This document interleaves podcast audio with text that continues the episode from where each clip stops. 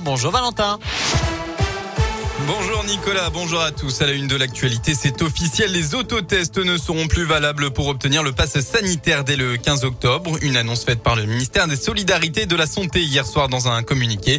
Ce dispositif avait en effet été déployé temporairement au cours de l'été. Dans l'un, à Villedieu, Annie Inesta n'avait plus donné signe de vie depuis plusieurs jours et la gendarmerie avait signalé son inquiétante disparition jeudi dernier.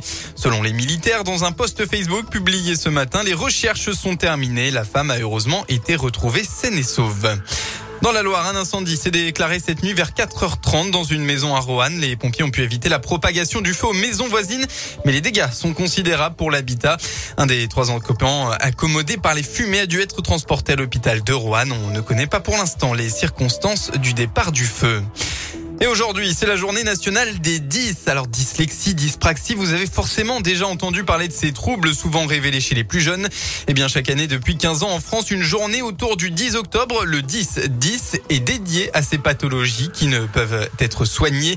Dans notre région, des événements sont organisés pour l'occasion comme à la colloque de la culture à Cournon de 9h à 17h. Ce sera aussi le cas à l'hôtel de région à Lyon où l'association Distinguons-nous a regroupé des scientifiques, médecins et rééducateurs pour échanger sur le sujet Christine Pichon, présidente du collectif, nous rappelle à quoi correspondent ces troubles ce sont des troubles neurodéveloppementaux. Le plus connu, on va dire que c'est la dyslexie. C'est un trouble de la lecture. Vous avez la dyspraxie qui va être euh, plus un trouble de la coordination et la dysphasie qui va être un trouble du langage. C'est les trois principaux. Après, vous avez la dysgraphie, la dyscalculie. Ça touche tous les publics puisque on est avec les troubles 10 et on est 10 toute sa vie. Vous avez euh, des adultes qui euh, découvrent euh, aujourd'hui qu'ils sont 10 bien souvent à travers leurs enfants, justement, qui sont eux diagnostiqués. Donc on a de plus en plus d'adultes aujourd'hui qui se rendent compte qu'ils sont 10.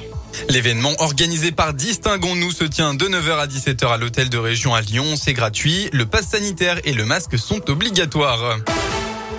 On passe au sport en basket. Troisième journée de championnat aujourd'hui. Après deux victoires en deux rencontres, la JL de Bourg d'ores et déjà euh, plutôt bien démarré la saison. Les Bressans affrontent ce soir Strasbourg pour la troisième journée. Coup d'envoi à 20h. En revanche, début de saison raté pour la chorale de Roanne qui n'a gagné aucun de ses deux euh, premiers matchs. Il faudra donc se relever. Ça sera sur le parquet de Paris à 20h aussi. La météo enfin pour votre samedi, eh bien c'est simple cet après-midi, ce sont les éclaircies qui vont dominer dans toute la région avec euh, parfois de la grisaille notamment dans la Loire.